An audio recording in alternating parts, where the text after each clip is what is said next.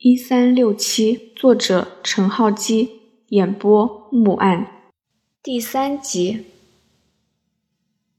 关警官既不能说话又不能动，如何协助你调查？唐叔问道。骆督察，你跟我们开玩笑吗？他能听得到。骆督察沉着的回答。而且他的血氨含量已经下降到了安全水平。不会影响他思考。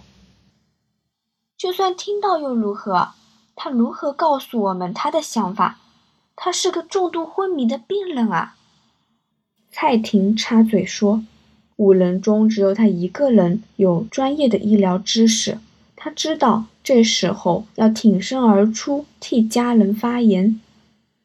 听到就足够了。”洛督察指了指坐在他身后的怪咖女生。他会处理余下的东西。穿工人裤的女生没有回话，只是继续敲她的键盘，无视五人向她投下来的异样目光。他叫苹果，是位电脑专家。电脑专家？于永义觉得这说明有点多余，因为苹果面前三台大小不一。插满五颜六色的电线、外壳贴着卡通贴纸的电脑，就说明了这女生是个电脑怪咖。于永义记得，集团的资讯科技部门也有好几位这样子的员工。毕竟，IT 人就是跟他们管理层两个样。电脑专家可以干什么？把那老人的脑袋抽出来接上电脑吗？于永莲嘲讽地说。嗯，差不多。众人没想到，洛督察爽快的给予了肯定的答案，呆看着一脸认真的他。说明有点麻烦，让你们亲自试一下来的简单一些。只是为了让你们试用，不得不花点时间调节一下系统。洛督察回头望向苹果，问：“还不行吗？”“好，完成了。”苹果一边抬起头回答，一边把一个像发箍的塑料圈递给洛督察。那个发箍大概有两公分宽，外表呈黑色，在其中一端附着长长的灰色电线，接到苹果面前左边的蓝色电脑上。这就是把关警官的脑袋抽出来的工具。洛督察向众人扬了扬。嗯，王先生，麻烦你过来，这样示范一下。本名叫王冠堂的堂叔听着骆督察的要求，走到他旁边，表情却有点不知所措。骆督察让堂叔坐在沙发上，再把发箍戴到对方的头上。令众人觉得奇怪的是，骆督察不像一般人把发箍戴到了堂叔稀疏的头发上。反而以水平方向，把那个塑料圈套在唐叔的前额，就像孙悟空的金箍圈。塑料圈两端抵着太阳穴，而戴上这东西后，唐叔感觉到塑料圈内侧有个凸起的物体紧贴着额头上的皮肤。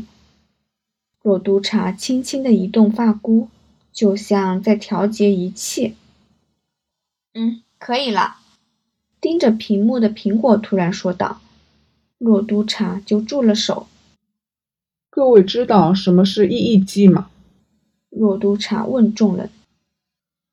电脑图，蔡婷说道。对，就是那个。骆督察说：“人的大脑由神经元组成，而当大脑活动时，这些神经元就会产生轻微的放电。”通过称为 EEG 的技术，就可以测量得到。科学家们叫这些电波叫脑波。这这发箍可以把脑波变成语言？于永义惊讶地问。不，现阶段科学家们仍无法完整的从脑波解读出大脑主人的思想内容。诺督察说。可是测量大脑状态。却是已经应用了多年的技术，而这技术近年更有所突破，只要简单的仪器就能做到。测量脑波的难处在于分辨哪些是脑波，哪些不是。苹果插嘴道：“就像这房间，光是一堆医疗器械就能产生大量的干扰电波。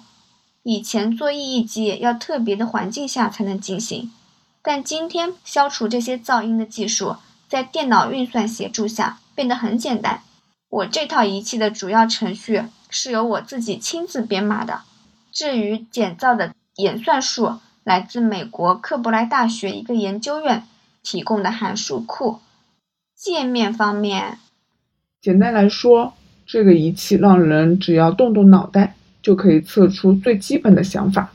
洛督察打断苹果的长篇大论，伸手示意对方将其中一台电脑的屏幕转向众人。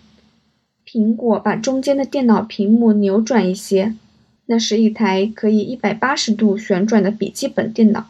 众人看到一个奇怪的画面：画面分成上下两半，上半是白色，下半是黑色。画面顶部有一个黑色的 Yes，底部有一个白色的 No，而在黑白两色之间的分界线有一个小小的蓝色十字。王先生，请你集中精神，想象这个蓝色十字。往上移动，洛督察对带着古怪塑料圈的唐叔说道。唐叔不明所以，但也照做。动动了！于永莲指着屏幕嚷道：“画面中的蓝色十字正缓缓地往上跑。当十字碰到了 ‘yes’ 这个字时，电脑发出了一声‘哔’声。”大脑专注时和放松时产生的脑电波有明显的差别。洛督察指着屏幕说：“当王先生集中精神，他的大脑就会产生……嗯，产生 beat 波，即十二至三十赫兹的脑波，只会在集中精神时发出。”苹果在屏幕后探出脑袋来。而放松时，大脑会产生八到十二赫兹的 alpha 波。对，贝塔波。洛督察笑了笑，暗想自己果然不是念科学研究的材料。王先生，请你是放松，例如望向窗外的海景，指标就会往下移。你可以凭集中和放松来控制那个十字往上还是往下移动。众人半信半疑，盯着画面。只见指标慢慢的移动着，一时往上，一时往下。唐叔的神色却告诉众人，这一切功能不假。他的表情越来越惊讶。真的，当我努力想它向上，它就真的向上跑；我不去想时，它就慢慢掉下来了。指标来回移动了好几次。唐叔啧啧称奇，向众人说道：“各位如果还想试一下也无妨。”骆督察边说边替唐叔取下仪器。换作是平时，于永义早就脱口说让他试试，因为他一向对新奇的事物深感兴趣。不过在这种场合，他不想让自己受到注目。尤其是在这位深藏不露的警官面前。等等，那位专家小姐说，程式是她编写的。那硬件呢？这塑料圈就像定制似的。唐叔缓缓说道。买的。苹果回答。哪儿有这种东西买啊？唐叔一脸不解。玩具反斗城。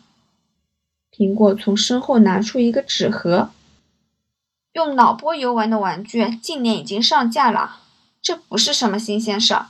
我只是拿示范的装置来改装，别小看今天的玩具。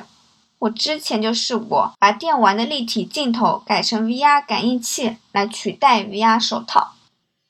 慢着，你的意思是让昏迷中的关警官带上这一切，让他推理案情？告诉我们结果。蔡婷打断了苹果的话，向洛督察问道：“正是。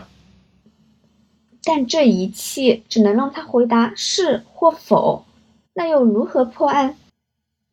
骆督察以利落的眼神扫向个人，说：“就算他只能回答是和否，对我们的调查已经有了莫大的帮助。”洛督察顿了顿，嘴角微翘，继续道：“而且，他操控这个仪器的能力比我们在场所有人高明得多。”洛督察从沙发走到落地窗的那一边，绕过苹果和他的电脑，跨过满地的电线，从病床左上方轻轻把塑料圈套在床上的老人额上，直至苹果说了一句。